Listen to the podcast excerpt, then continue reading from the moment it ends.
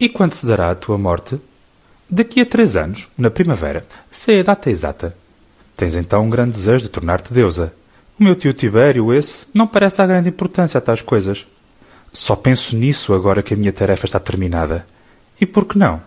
Se Augusto é Deus, é absurdo que eu seja apenas sua sacerdotisa. Quem fez tudo fui eu, não? Ele não era melhor que Tibério como chefe de Estado. Sim, avó, mas não te basta saber o que fizeste, sem ter necessidade das adorações da canalha? Cláudio, deixa-me explicar. Sou da tua opinião quanto à canalha. Não é no meu renome neste mundo que penso, mas no lugar que devo ocupar no céu. Fiz na minha vida muitas coisas ímpias.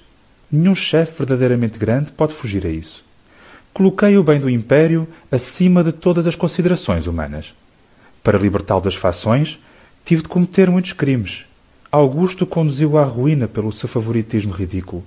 Marcelo contra a Agripa, Gaio contra Tibério. Quem salvou Roma de uma nova guerra civil? Eu. Fui eu que assumi a ingrata tarefa de fazer desaparecer Marcelo e Gaio. Não vais dizer que nunca suspeitaste que eu os tinha envenenado. E como se pode recompensar o chefe que cometeu crimes pelo bem dos seus súbditos? Deificando, evidentemente. Acreditas que as almas dos criminosos sofrem tormentos eternos? Foi o que sempre me ensinaram. Mas os deuses imortais não temem os castigos, quaisquer que sejam os seus crimes. A falar a verdade, Júpiter destornou seu pai, matou o neto, casou incestuosamente com a irmã. Nenhum dos outros deuses tem uma reputação sem mácula. E é evidente que os juízes dos mortais não têm qualquer poder sobre eles. Exatamente. Bem vês agora porque é indispensável que eu me torne deusa.